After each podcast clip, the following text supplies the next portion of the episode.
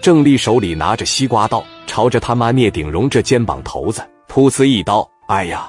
西瓜刀往出一抽，西瓜汁哗哗就流出来了。紧接着拿着刀，第二下就跟上去了。哎呦我操！打他来，打他！一说打他，郑丽手底下十多个给聂鼎荣围起来，就是一顿拳打脚踢。就在这打聂鼎荣的时候，老洪当时在这吓得都不敢动了。一看真动刀真干啊！老洪不敢上跟前去拉架，嘴里在这喊着：“别踢脑袋啊，别抠眼珠子啊，别打了，哥们。”怎么能往蚕蛹上踢呢？行了，行了，陈总，别打了，别打了，服了。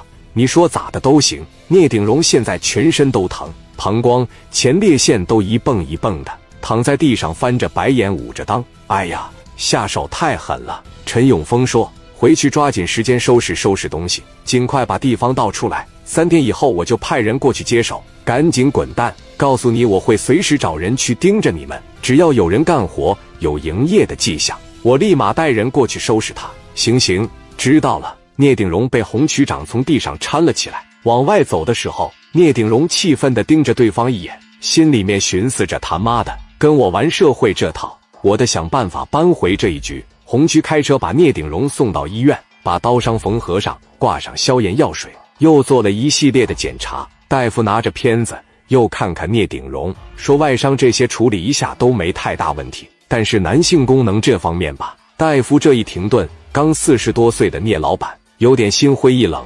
他自己也发现，无论自己怎么想着女人，这蚕蛹都一点反应都没有。大脑发出的信号，裤裆这边是半点收不到。聂鼎荣急切地说：“主任，我以后还能不能做男人了？片子上怎么显示的？”大夫说：“你的蚕蛹啊，因为你受到外来的打击太大，海绵体被损伤了。”所以你的大脑信号无法传递到下面，现在就导致它无法起立。那我怎么治疗啊？不能给它切除了吧？大夫安慰的说：“不会的，这么好的东西怎么能切掉呢？